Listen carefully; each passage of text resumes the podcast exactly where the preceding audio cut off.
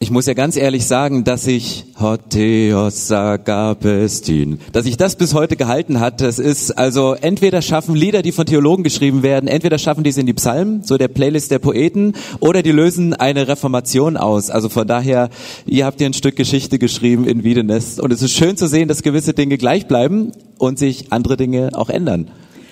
Also ich muss ehrlich sagen, in diesen 20 Jahren, wo wir hier waren, hat sich viel verändert. Ähm ich habe mich nur gedacht, äh, eins, was mich echt geärgert hat, warum haben wir eigentlich nicht die Idee gehabt, eine Kaffeemaschine ins Klassenraum zu stellen? Das stimmt, das stimmt also, wirklich. Das lohnt sich fast nochmal hier anzufangen und nochmal diese drei Jahre durchzumachen. Aber was sich durchgezogen hat, ist tatsächlich, dass wir auch schon damals Sport gemacht haben. Und als hier Melissa in ihrem pinken, schwarzen ähm, Joggingdress auf die Bühne hüpfte, hatte ich auf einmal so ein krasses Déjà-vu und dachte, ja stimmt genau. Ähm, wir waren früher auch so krass ambitioniert und ich habe es sogar geschafft, in allen drei Jahrgängen mir jeweils einmal den Arm zu brechen. Böse Zungen behaupten, das hätte ich nur gemacht, um die Griechisch-Klausur nicht mitschreiben zu müssen. Stimmt natürlich überhaupt nicht. Aber wir merken, dass es schon trotzdem etwas ist, was uns echt miteinander verbindet. Und ähm, ja, wir sind jetzt inzwischen schon 20 Jahre wieder hier raus. Und wir sind auch mittlerweile ähm, ohne Armbrüche unterwegs. Ich habe nämlich Stefan geheiratet. Seitdem gab es keinen Armbruch mehr. Mach keinen Sport. Weil wir keinen Sport mehr machen. Also er macht keinen Sport, ich beherrsche die Sportarten inzwischen. Das war die Lösung. Nein, wir freuen uns sehr, heute hier zu sein. Und ähm, wir sind mittlerweile auch nicht mehr alleine unterwegs. Und deshalb haben wir gedacht, damit ihr auch wisst, wer wir eigentlich sind, sicherlich kennen uns auch nicht alle, haben wir euch ein Familienfoto einmal mitgebracht. Und jeder, der Kinder hat, weiß, wie schwierig es ist, alle Familienmitglieder auf ein Foto hinzukriegen. Ja, die einen haben keinen Bock, die anderen wollen lieber spielen oder heulen gerade oder was auch immer. Man muss die Chance nutzen, wenn sie alle zusammen sind und nicht weglaufen können. Und wenn es ein Selfie im Auto ist. Und auf dem Selfie sieht man aber ziemlich cool einmal unsere Familie, aber auch die Persönlichkeiten, die dahinter stecken. Vorne rechts kaum mehr sichtbar ist Stefan. Immer gefühlt 10 bis 25 Schritte ähm, visionär voraus aber feste das Steuer in der Hand. Hinter ihm seht ihr unsere älteste Tochter Lisa, gerade 19 geworden. Das ist unser verrücktes Huhn, hat ein krasses Herz, dienendes Herz, brennt voll für Jesus und ist da ganz mega stark unterwegs. Auf der anderen Seite ist unser noch 16-jähriger Sohn, der richtig cool ist. Er hasst es, fotografiert zu werden. aber ist bärenstark und hat ein, ein goldenes Herz für Gott. Und in der Mitte seht ihr unsere Jüngste, die Pauline, die ist, wird jetzt sieben Jahre. Und wie das so ist, nimmt sie am meisten Platz ein in der ganzen Familie. Ist die Prinzessin, die Königin, aber nicht nur im Herzen, sie trägt es auch manchmal nach außen mit Krönchen. Also wenn ihr nachher so ein kleines Kind hier rumlaufen seht mit einer Krone im Haar, das ist Pauline. Genau, und dann bin ich noch mit drauf. Ja, was mache ich? Ich sag, wo es lang geht.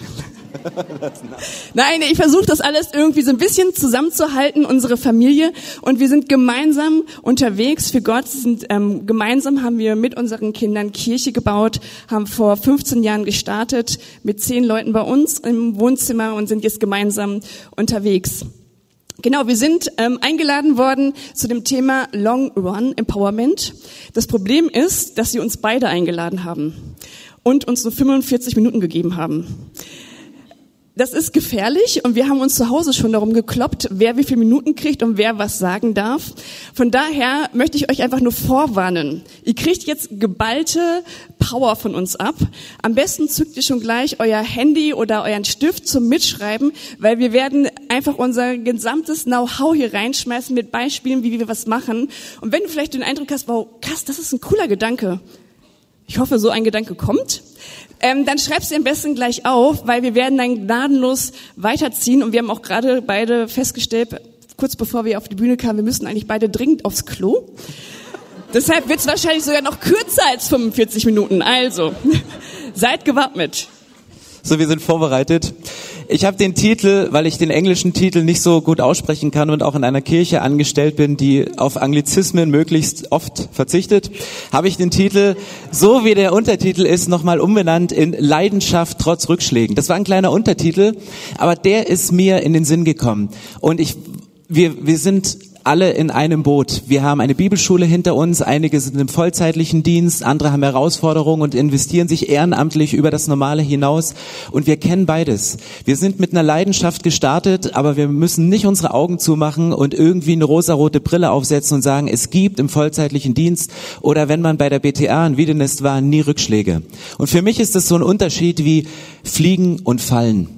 Und zwischen Fliegen und Fallen, das ist manchmal nur ein ganz kleiner Unterschied. Es gibt Überflieger unter uns. Da gelingt alles. Die sind immer inspiriert. Die haben immer eine Predigt. Und bei der Vorbereitung, das ist, der Gedanke schon am Montag da für den Sonntag in zwei Monaten. Und manchmal es muss gar nicht viel anderes sein, fällt man und man fliegt mit dem Rücken zum Boden. Du stehst nicht nur mit dem Rücken zur Wand, sondern dein Gesicht ist nach oben gerichtet und so ein Satz wie, ich kann nie tiefer fallen als in Gottes Hand, auch wenn er gesungen wird, wirkt dann manchmal wieder Hohn. Weil du weißt, ja, da habe ich schon drüber gepredigt, das habe ich gehört, aber es fühlt sich gerade nicht so an. Und ich weiß nicht, ob ihr im Moment gerade Überflieger seid, ob ihr durchstartet und dahin gleitet wie die Adlermutter und den Überblick behält und genau weiß, was in den nächsten drei, fünf, zehn Jahren kommt. Oder ob ihr sich euch wie ein kleines Küken, was genau von dieser Mutter aus dem Nest gekickt wird, fühlt als der, der mich eigentlich füttern müsste, tritt mich gerade mit Füßen. Und ich weiß nicht, wo ihr da drin seid. Und ich glaube aber, dass heute der Tag dafür dient, dass wir Egal, ob du mit dem Gesicht nach unten oder mit dem Gesicht nach oben, wo du nur noch zu Gott guckst und sagst, du bist meine letzte Rettung. Jeder Blickwinkel führt dich zu einer neuen Sichtweise. Jeder veränderte Blickwinkel, der führt dich zu einer neuen Sichtweise. Und ich hoffe, dass heute einige Gedanken dabei sind, die uns mal einen neuen Blickwinkel auf eine Situation geben. Und deswegen haben wir euch was mitgebracht. Wir sind im ICF, wir müssen immer irgendwie kreativ sein. Und das Thema, was sich dahinter verbirgt, oh danke, hinter Long Run Empowerment, Work-Life Balance. Ich habe überlegt, was machen wir als Illustration? Bringen wir eine große Wippe mit, wo wir auf der einen Seite ganz, ganz viele Aufgaben und auf der anderen Seite ganz, ganz viele Sachen packen. Auf die einen Seite Sachen, die dir Energie und Kraft geben und auf der anderen Seite Sachen, die dir Energie aus deinem Leben rausziehen. Und irgendwann haben wir festgestellt, nein, das wäre viel zu kurz gedacht, weil Work-Life-Balance, das, was wir jonglieren müssen, das ist eher wie ein Mobile. Es ist nicht nur irgendeine Sache, weil wenn du nur zwei Sachen, nämlich Kirche und Familie, Ehrenamt und Vollzeit, Kinder und Ehemann jonglieren müsstest, wäre es ja relativ einfach. Aber es hängen unterschiedliche Sachen dran. Und das Problem ist oft, wenn du im Dienst stehst, wenn du viel machst und wenn du auch engagiert bist, dass du sogar zum Alumnitag fährst. Alle Leute, die viel machen, werden ja auch immer angefragt, noch mehr zu machen kriegst noch eine Herausforderung, Anfrage Referent hier, Vorsitzender im Kindergarten, Förderverein für die Kita da und es sind so viele Sachen. Und den größten Fehler, den wir manchmal machen, ist, dass wir nicht im Gleichgewicht bleiben, sondern dass wir dranhängen, dranhängen, dranhängen, dranhängen, dranhängen. Aber für jede Sache, die du dranhängst, neu, musst du eine andere Sache entweder weglassen oder du musst auch nochmal ein Gegenüber sitzen. Wenn du zum Beispiel angefragt wirst, weil Menschen, die im, im Scheinwerferlicht stehen, die, die haben auch einen großen Schatten hinter sich. Und je mehr du im Scheinwerferlicht stehst, wirst du mehr angefragt. Wenn du noch eine Konferenz zusagst, wenn du noch eine Aufgabe ehrenamtlich als Mutter in dem Umfeld, wo du bist, zusagst, dann braucht es auf der anderen Seite wieder Qualitätszeiten mit der Familie. Und ich möchte euch nur mal kurz zeigen, wie Kann gut durchtrainiert mehr. Katrin ist, indem sie das hält. Ich einfach mal hier zwei, zwei, drei Beispiele. Du bist Krieger und König. Wir sind Krieger. Ob du ein Business hast, dann gehst du raus und du bist Krieger und du kämpfst für neue Märkte, du kämpfst gegen den Haushalt, du kämpfst manchmal um die Erziehung der Kinder und wir als Vollzeitler und wir als ehrenamtlich Tätige, wir kämpfen ja nicht nur in der sichtbaren Welt, wir kämpfen auch in der unsichtbaren Welt. Aber keine Frau möchte einen Krieger als Mann zu Hause, sondern eigentlich einen König. Was macht ein König? Ein König trifft Entscheidungen, ein König ist präsent, ein König ist mit der Würde eines Königs im Zuhause und nicht noch einer, der per WhatsApp noch irgendwelche Wortgefechte und Debatten irgendwie ausfechtet. Und wir haben diese Spannung zwischen Kriegern, die die Kämpfe kämpfen in unserem Dienst und dem König und der Königin, die würdig und präsent sind, wenn es darum geht. Work-Life-Balance ist auch das Thema, und ich möchte offen und ehrlich reden, weil wir sind unter uns, ist das Thema Sexualität. Wie gehst du damit um? Wie viel ist gut, miteinander Sex zu haben? Wenn du unterwegs bist, eine Woche und hast irgendeine Großevangelisation und auf dem Heimweg denkst du schon an nichts sehnlicher, als dass es endlich Abend wird, die Kinder im Bett sind und deine Frau sagt, ja Schatz, lass uns erstmal reden. Wie viel Reden und wie viel Action ist notwendig? Und wir haben das bei uns erlebt, dass für Work-Life-Balance Sexualität ein ganz entscheidendes Thema ist, weil Sexualität miteinander ist wie so ein Reset-Knopf manchmal, der Dinge wieder in Ordnung bringt, der durch eine Intimität wieder etwas in Ordnung bringt. Aber es ist auch unterschiedlich, das haben wir in den letzten Jahren gemerkt, wenn Kinder klein sind. Je nach Season, in der du gerade drin steckst, ist es herausfordernder oder auch schwieriger, Zeiten zu finden, wo das möglich ist. Aber es ist eine Herausforderung. Und es wird auch die Herausforderung, nicht den Reset-Button strategisch und manipulativ zu nutzen, um deinen Partner irgendwie in eine gewisse Richtung zu beeinflussen. Und ihr merkt, das Mobile, das wird, ist total flexibel, obwohl du, du versuchst, was zu bewegen. Du hast eine große Organisation gestartet, aber du merkst, allein bis in unser privates Alltagsleben hinein spürst du Dinge, wie sie aus dem Gleichgewicht kommen. Und manchmal reicht eine einzige Sache, die aus dem Ungleichgewicht kommt, dass dein ganzes Leben schief hängt.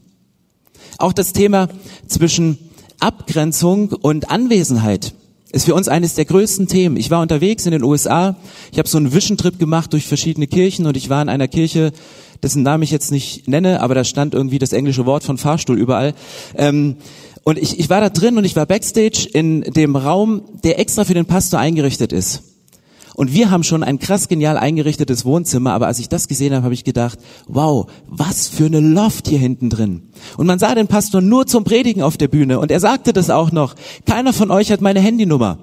Dafür garantiere ich euch, dass ihr jeden Sonntag eine erstklassige Predigt habt.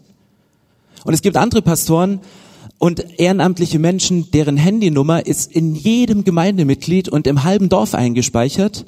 Und wenn jemand einen Umzug macht, ruft er dich an. Wenn jemand jemanden braucht, der das Essen zu Mittag kocht, weil man gerade nicht kochen kann, dann ruft er dich an. Und du powerst dich aus und Long Run Empowerment ist nicht möglich, weil du weißt nicht, wie du dich abgrenzen kannst. Und auch da kannst du auf der einen oder auf der anderen Seite vom Pferd fallen. Gibt es jemanden von euch, der schwanger ist? Dann schenke ich dir das Mobile. Weil es ist eigentlich für Kinder und wir haben eigentlich abgeschlossen. Ähm, komm, du bist, Stefan, du kannst laufen. Und ich hoffe, dass es Momente gibt, wo du deinem Umfeld das vorhängen kannst und sagst, ja, es kommt ein neues Baby dazu und wir, wir brauchen wieder etwas, womit wir unser Leben ins Gleichgewicht bringen. Ich habe zwischendurch diesen ganz kleinen Satz gesagt, es reicht eine kleine Sache, die dich zum Fallen bringt.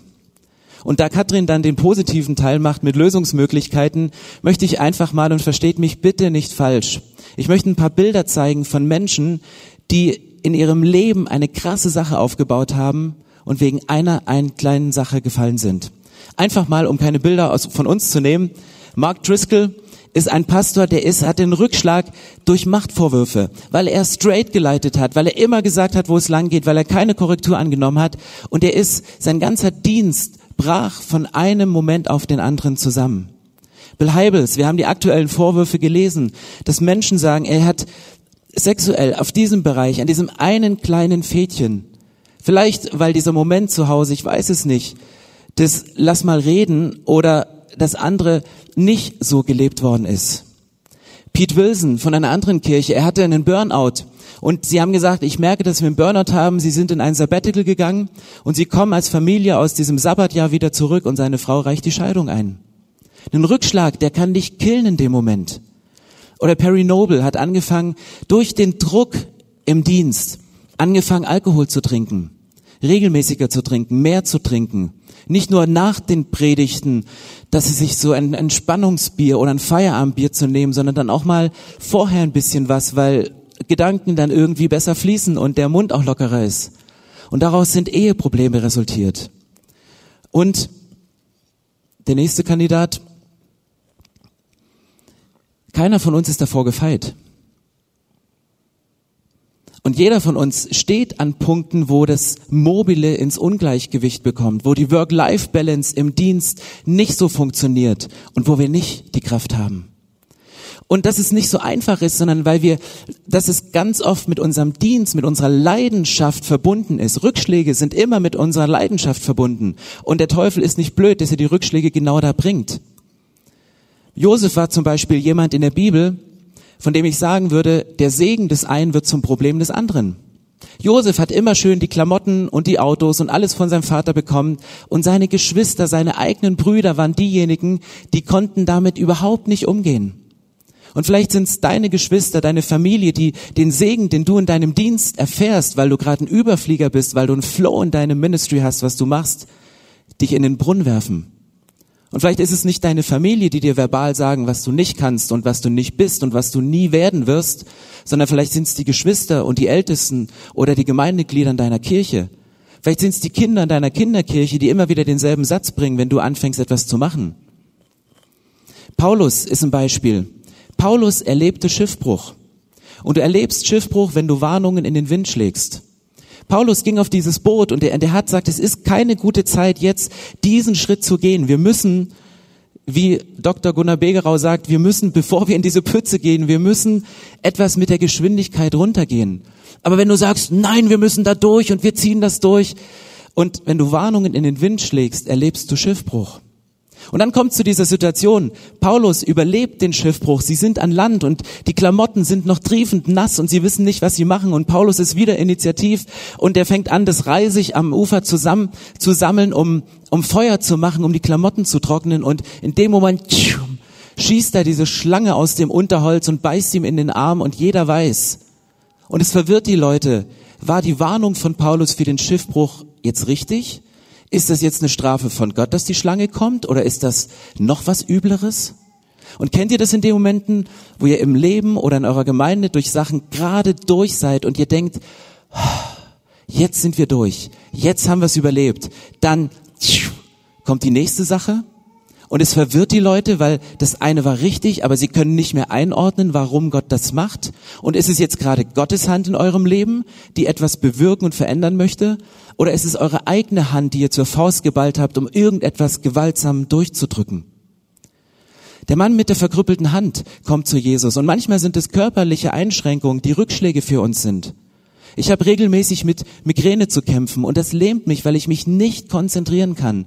Und du hast den Druck, Sonntag eine Predigt liefern zu müssen. Ich sag's mal ganz ehrlich, wie es ist. Und die sollte möglichst kreativ, die sollte möglichst frisch sein. Und Migräne passt bei mir einfach nicht rein. Wir haben einen Pastor bei unserem Movement, der, der kämpft mit Morbus Crohn, mit einer Magenkrankheit. Das zerfrisst ihn von innen. Und das hat nicht nur Auswirkungen auf die Gemeinde, sondern das hat Auswirkungen auf seine Ehe. Weil wenn du innerlich Schmerzen hast, und dein Kind schreit, weil es sich einen Finger eingeklemmt hat, dann bist du auch nicht immer der gütige Vater, sondern dann sagst du auch Dinge, die du eigentlich nicht sagen möchtest und die du eigentlich vermeiden möchtest, weil du sie als Kind immer gehört hast. Aber was macht Jesus mit dem Mann mit der verkrüppelten Hand? Er kommt in den Tempel rein und Jesus sagt, streck deine Hand aus. Die Schwäche, das, was wir eigentlich vor anderen verstecken möchten, das veröffentlicht Jesus und sagt, genau mit dieser Schwäche möchte ich arbeiten, genau mit dieser Schwäche möchte ich weitergehen. Und genau diese Schwäche brauche ich, um das Wunder zu machen. Und bitte zeige deine Schwäche, damit Heilung voranschreiten kann. Krankheiten sind Rückschläge. Chronische Krankheiten sind Rückschläge. Und jeder von uns weiß und kann seine eigene Krankheit aus seinem eigenen Leben oder aus dem Umfeld einsetzen. Und das letzte Beispiel sind Paulus und Barnabas. Über einer Personalentscheidung scheiden sich die Geister. Ich meine, ihr seid theologisch so fest, aber wie ist die Geschichte von Paulus und Barnabas? Ihr kennt sie alle aus der Bibel, deswegen übersetze ich sie mal ganz kurz in unsere Zeit. Stellt euch vor, ihr habt einen Ältesten bei euch, der heißt Barnabas, und der bringt einen jungen Typen, der heißt Saulus, und sagt, der Typ hat gerade den größten Hetzartikel über uns als Kirche geschrieben und der ist in allen Zeitungen in der Stadt veröffentlicht worden. Aber der hat gesagt, dem ist irgendwie Jesus begegnet und ich bringe ihn mal hier rein zu uns in die Kirche. Ich stelle fest, dass er eine Kommunikationsgabe hat, weil er kann Artikel in Zeitung schreiben, lasst ihn uns doch diesen Sonntag predigen. Die ganze Gemeinde würde aufstehen und würde so einen Typen mit so einer Geschichte wie Saulus, der Christen verfolgt hat, der negative Sachen spricht, würde er nie auf die Kanzel stellen. Und dann gibt's dieses Streamteam, Barnabas, der Mentor, der, der an Paulus glaubt. Er hat an Paulus geglaubt, noch, noch lange bevor er selber an sich geglaubt hat und ist mit ihm durch einen Prozess gegangen dann lösen sie in der Apostelgeschichte eines der größten theologischen Probleme auf einem Konzil von Steht in der Bibel, Apostelgeschichte. Frag die Lehrer. Sie lösen ein großes Problem und du denkst, was ein Dreamteam. Und diese Konstellation, Barnabas, Paulus, der eine, der super warmherzig ist, der alle in sein Team integriert und der Paulus, der straight vorwärts alles Mögliche durchsetzt. Die zwei kommen an den Punkt, wo sie sich über Johannes Markus, über einen Typen, der dem einen zu weich ist, streiten und sich spalten. Und sie spalten sich. Und es ist bei uns passiert, bei uns in Berlin. Wir hatten im, vor zwei Jahren mussten wir eine Personalentscheidung treffen für eine Person und es gab vier Menschen, die unmittelbar nach dieser Entscheidung, weil sie die so nicht mitgetragen haben, die Kirche Kehrtwend verlassen haben. Und es waren nicht Besucher, die unregelmäßig kommen. Das waren nicht Mitarbeiter, die einen guten Einsatz bringen. Das waren nicht, nicht, nicht Leiter, die, die, auf die man baut. Das waren Angestellte.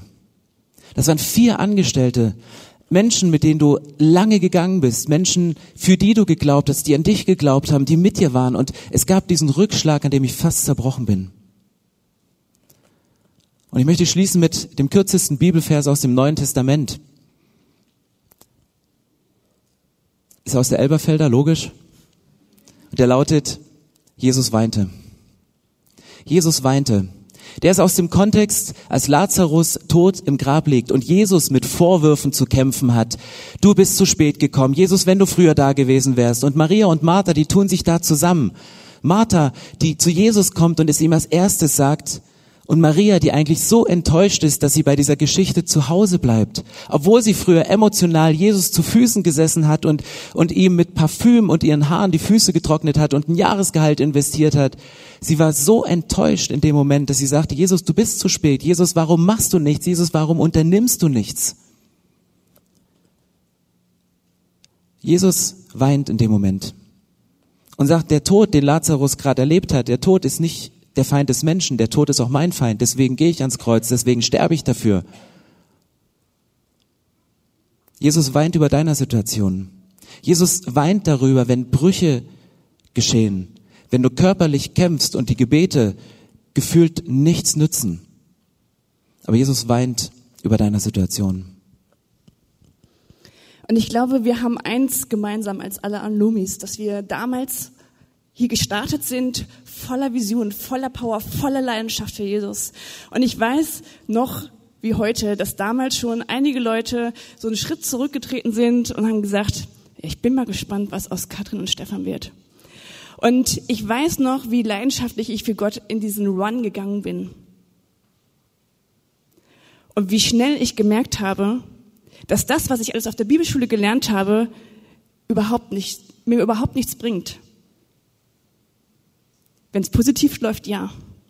Aber wenn die Probleme kommen, was mache ich dann? Und ich habe mit mir gerungen, dass ich gesagt habe, Gott, ich, wir brauchen für uns eine Lösung, wie wir auch wirklich am Ende ankommen. Wir merken, wir sind schon nach den ersten fünf Jahren frustriert, ausgelaugt, wir kriegen das irgendwie nicht richtig hin mit Ehe, mit Familie, mit allem drum und dran. Und wir haben darum gerungen, haben gesagt, Gott, du brauchst, du musst uns eine neue Perspektive geben. Und ich habe gemerkt, dass ich voller Power in, die, in, in, die, in den Dienst für Gott gegangen bin, Kirche gebaut habe, aber dass ich auch nicht wusste, womit ich mich damit hinmanövriere, nämlich an die vorderste Front.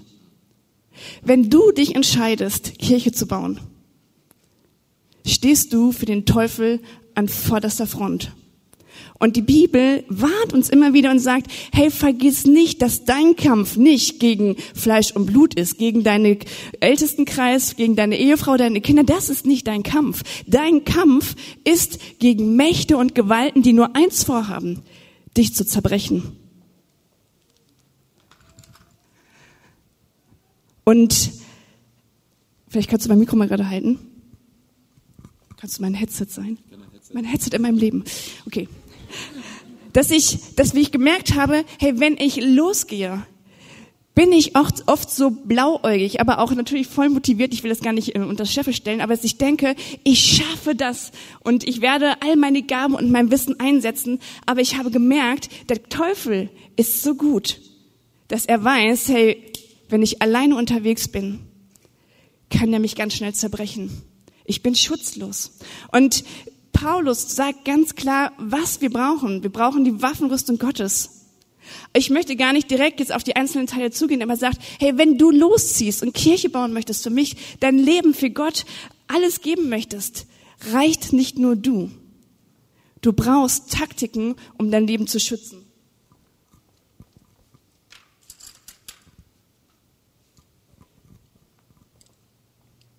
Ich habe für euch drei Ideen mal mitgebracht, wie wir es geschafft haben, uns zu schützen. Das Wichtigste und das ich, was ich am meisten vergesse, ist get free. Tue immer und immer wieder Buße. Wenn du anfängst, im Rampenlicht zu stehen, werden deine Schattenseiten immer deutlicher. Jeder Mensch von uns hat, hat Schwächen und hat Stärken. Und du versuchst natürlich mit deinen, Schwä mit deinen Stärken immer vorzugehen. Musst du ein bisschen halten? Ich musste der Mobili auch halten. Bin für Gerechtigkeit. Und mit deinen, mit deinen Stärken kannst du vorwärts gehen, aber wenn du vergisst, dass du hinter dir Schwächen hast, dann wird da der Teufel als allererstes ansetzen. Wo setzt er bei dir an? Nicht bei deinen Stärken, er setzt bei den Schwächen bei dir an. Und deshalb ist es so wichtig und ich habe gemerkt, dass meine Kinder mir geholfen haben, Rituale zu entwickeln, jeden Abend, bevor ich einschlafe, müde bin ich, gehe zur Ruhe zu beten. Und dann die zweite Strophe heißt, hab ich Böses heute getan? Und jedes Mal, wenn ich das bete, hebt meine kleine Tochter die Hand, Mama, hast du heute Böses getan? Dann ähm, reflektieren wir uns gegenseitig, ja, ich finde, da warst du, und dann sagt sie mir, wo ich nicht so gut war, und dann bekennen wir das gemeinsam, und dann beten wir das Gebet zu Ende. Habe ich Böses heute getan? Hey Leute, wir sind Menschen, wir tun jeden Tag Böses, selbst als Pastoren.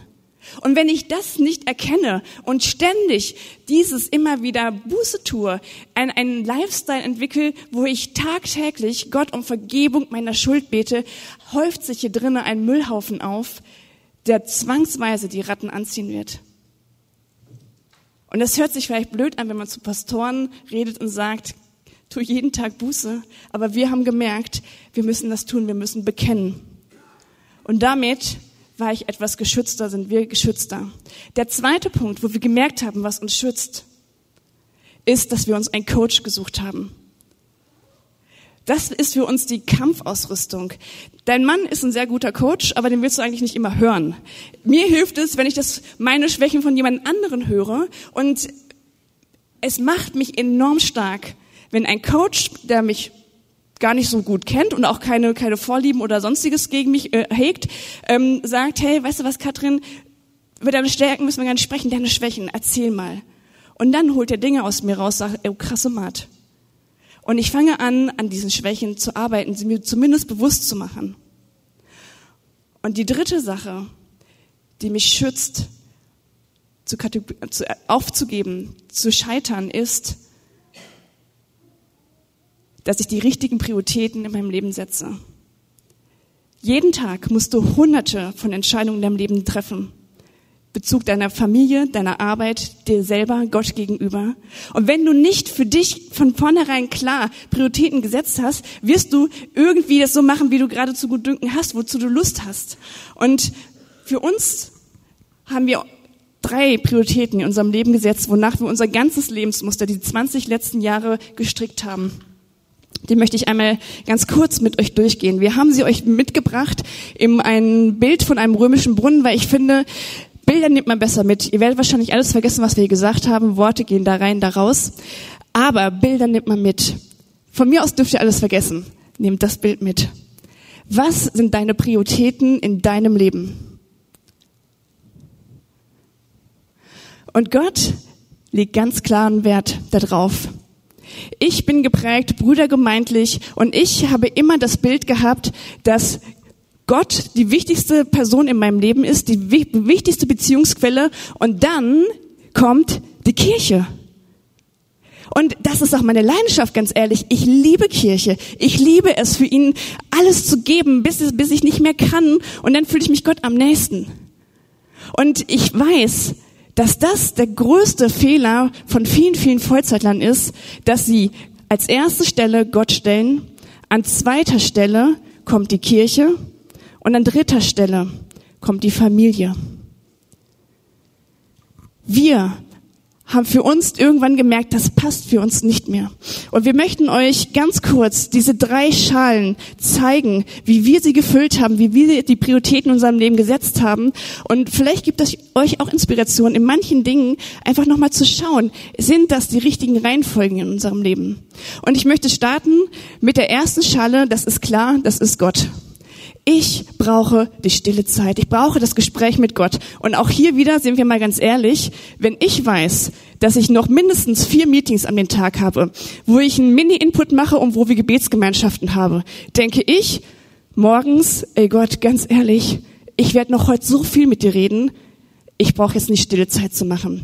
Ich bin ein Morgenmuffel und ich denke immer, ich traue mich schon ähm, meinen Kindern und meinem Mann mich morgens nicht zu, umso weniger noch Gott, dann verschiebe ich das auf den Abend. Aber wenn man den ganzen Tag gearbeitet hat, ist man abends eigentlich noch fertiger als morgens. Also wann macht man stille Zeit?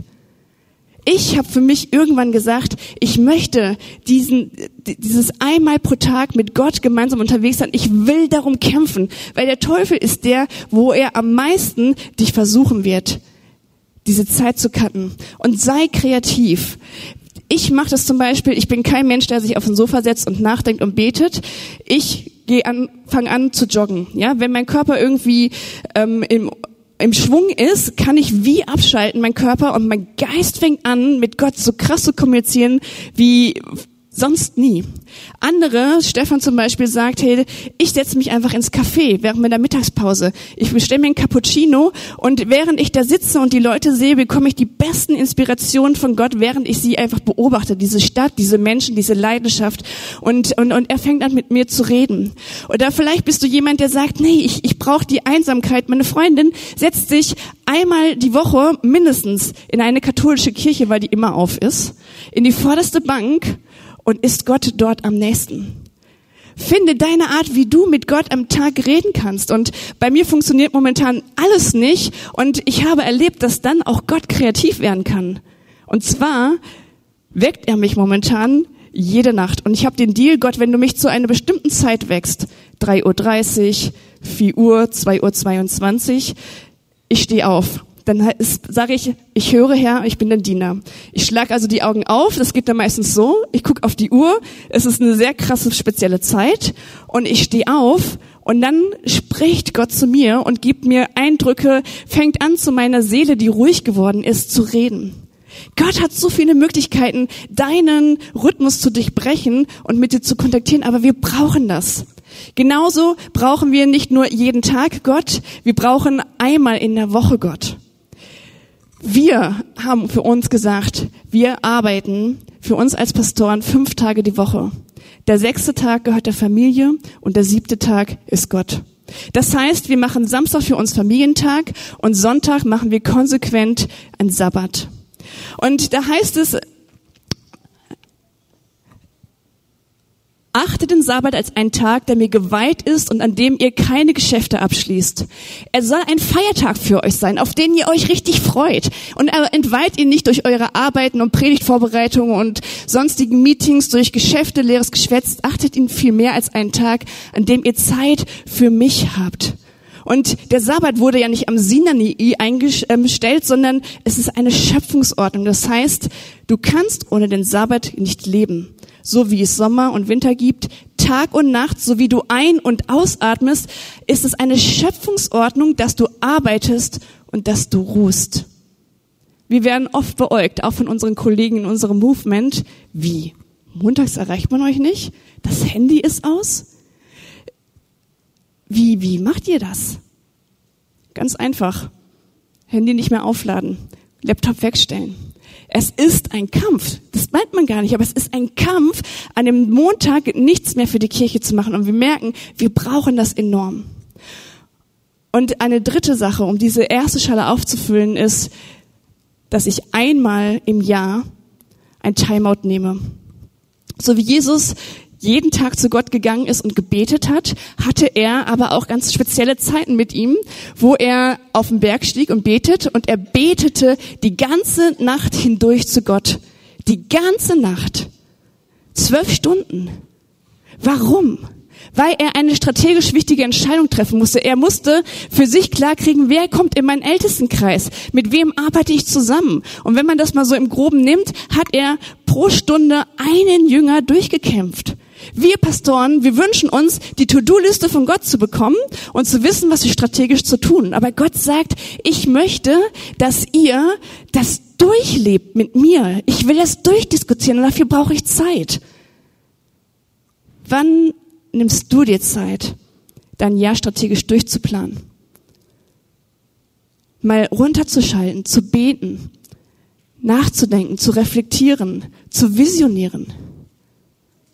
Wir haben uns uns angewöhnt, dass wir einmal im Jahr uns einige Tage Zeit nehmen und ich suche mir da einen inspirierenden Platz, sei es bei meiner Schwester oben in der Dachstube, wo ich die Berge sehen kann, oder ich fahre ähm, an die See, ein Zelt mache ich nicht mehr, dafür bin ich zu alt, aber ins Hotel, Wellnesshotel und ähm, und einfach um einmal das Jahr durch, wo will ich denn dieses Jahr hin?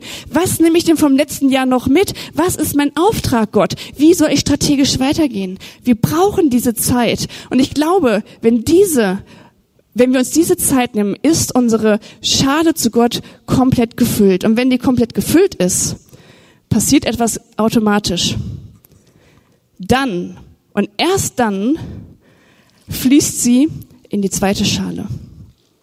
Und die zweite Schale ist für uns nicht die Kirche, sondern die Familie. Dazu habe ich euch auch noch mal einen Vers mitgebracht. Da heißt es, ich möchte euch unbelastet und ohne Sorgen wissen. Wer unverheiratet ist, kann sich uneingeschränkt darum kümmern, wer dem Herrn gefällt. Ey, wenn du Single bist, Vollgas für Jesus, hast du nur Jesus und die Kirchenschale und dann kannst du volle Kanne da reinpowern. Aber ist jemand verheiratet, so kümmert er sich um viele Dinge wie Einkauf, Waschen, Kindergeburtstage, Elternversammlung und sonstiges. Und er will auch noch seiner Frau oder die Frau dem Mann gefallen. Und darum ist seine Aufmerksamkeit geteilt. Ich habe einen Job in erster Linie für die Familie, sagt Paulus. Du kannst nicht mehr uneingeschränkt in die Kirche investieren. Das geht nicht, weil auch du als Papa oder du als Mama hast einen Auftrag.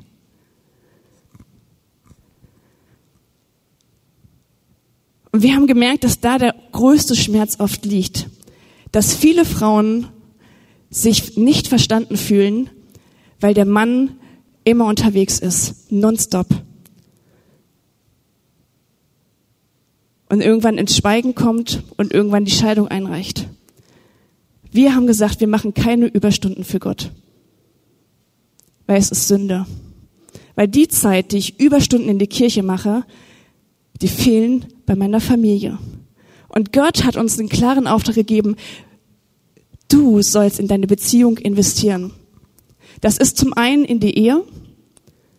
Und wir haben für uns gesagt, hey, wir möchten, und das machen wir mit Terminen, jeden einmal in der Woche machen wir einen Eheabend. Das ist der Ausgehabend, wo wir irgendetwas Schönes unternehmen. Oder wir machen gemeinsam Hobbys an diesem, unserem freien Tag, dass wir Sport machen, wir lieben es gemeinsam zu bauen und zu werken und sonstige kreative Dinge zu machen. Oder aber wir sagen, hey, wir fahren einfach mal, und das ist das Coole, wenn man Pastor ist, in der Woche, wenn nämlich die Hotelpreise günstig sind, einfach mal für zwei Tage an die Ostsee in ein cooles Wellnesshotel. Wir haben tolle Babysitter bei uns und wir merken, also gerade ich, wenn ich so in, in meiner Arbeit bin und eigentlich nur noch genervt bin, merkt es Stefan schon und merkt, okay, es reicht jetzt auch nicht mehr, sie joggen zu schicken. Wir fahren zusammen weg. Zwei Tage mit ihm und ich bin eine andere Person. Und das passiert manchmal spontan. Und wir haben gemerkt, hey, das, das ist das, was uns als Ehe wirklich immer wieder auch zusammenbringt. Und das zweite ist, wo wir wissen, was, was Gott als Priorität setzt, ist, dass wir Beziehung brauchen zu unserer Familie, zu unseren Kindern. Und die Beziehung fängst du von Anfang an an. Ich feiere es, dass inzwischen ganz viele Papas Elternzeit nehmen. Weil die Beziehung zu meinen Kindern beginnt von Anfang an. Und wir haben auch da drei Dinge für uns im Leben geändert, die sehr unkonventionell sind und wir werden belächelt von allen Seiten, auch manchmal von unseren Kollegen. Aber wir haben gemerkt, das passt für uns am besten. Wir haben für uns gesagt, hey, wir fühlen uns beide berufen für Gott und wir starten gemeinsam in, in diese Kirchenarbeit, Gemeindegründung und wir beginnen ab da, wo wir Babys haben, Kinder haben, mit Jobsharing. Das hat den einen Vorteil, dass die Frau nicht vier, fünf, sechs Jahre völlig raus ist, während der Mann auf Höchstleistung ähm, anfängt zu laufen und du nach sechs Jahren als Frau wieder versuchst, mit ihm gemeinsam den Run zu machen und merkst, ey, der hat ja tausendmal mehr Konditionen und Fähigkeiten, da komme ich überhaupt nicht mehr mit und viele Frauen gehen diesen Schritt nicht mehr, weil sie sagen, hey, mein Mann, der ist ja schon in solchen anderen Sphären, da komme ich gar nicht mehr ran. Dass wir gesagt haben, wir teilen uns diese Aufgaben auf, 50-50 oder es waren 30-70, wie auch immer, eine Jobbestell, ähm, eine Job, ähm, eine, ein Job, so. Und wenn ich dran bin, Meetings zu machen oder zu predigen, ist er zu Hause und geht mit den Kindern auf den Spielplatz. Und als wir dann beide angefangen haben, zusammenzuarbeiten, weil die Kinder in der Schule waren, haben wir auch gemerkt, hey, wir müssen die Zeiten finden, wo wir mit den Kindern gemeinsam unterwegs sind. Es kann nicht sein, dass mein Mann oder dass ich von morgens bis abends in der Kirche bin und meine Kinder maximal eine halbe Stunde am Tag sehe. Und wir haben gesagt, hey, wir sind ja frei. Wir arbeiten sechs Stunden von acht bis um zwei gemeinsam bei uns im Office, fahren gemeinsam nach Hause, wir holen unsere Kinder gemeinsam von der Schule ab, wir machen mit ihnen gemeinsam Hausaufgaben, gehen zum Sport oder zum anderen Termin und abends bringt der eine sie ins Bett und der andere hat nochmal zwei, drei Stunden, vier, um noch Meetings zu machen. Wir kommen locker auf unsere acht Stunden. Aber was ist uns wichtig, dass die Kinder uns beide geballt haben, dass sie uns spüren, dass sie uns erleben, dass sie eben nicht das Gefühl haben, sie müssen uns ständig mit der Kirche teilen.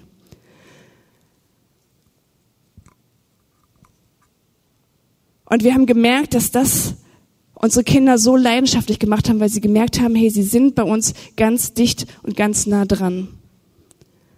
Und immer wenn wir das Gefühl haben, irgendwas läuft in unserer Familie nicht rund, streichen wir unsere Termine. Wenn mein Kind abends weinend an meinem Bein hängt und sagt, Mama, geh nicht zu dem Meeting, sage ich das Meeting ab. Und meine ganzen, meine ganzen Mitarbeiter haben das größte Verständnis und feiern das, weil sie sagen, uns ist es so wichtig, dass es euch als Familie gut geht. Das Meeting können wir auch ein andermal machen. Oft denke ich, dass ich die Kirche retten muss, dass ich so viel Zeit reinbringen muss und ich kann immer noch über einen Familientermin mit Rot drüber schreiben es ist einfach so eine krasse Versuchung, wo der Teufel versucht, diese Schale leer zu machen, weil das, was Stefan gerade auch gezeigt hat, die meisten scheitern daran, dass sie zu wenig in die zweite Schale investieren. Das kann man eine Zeit lang.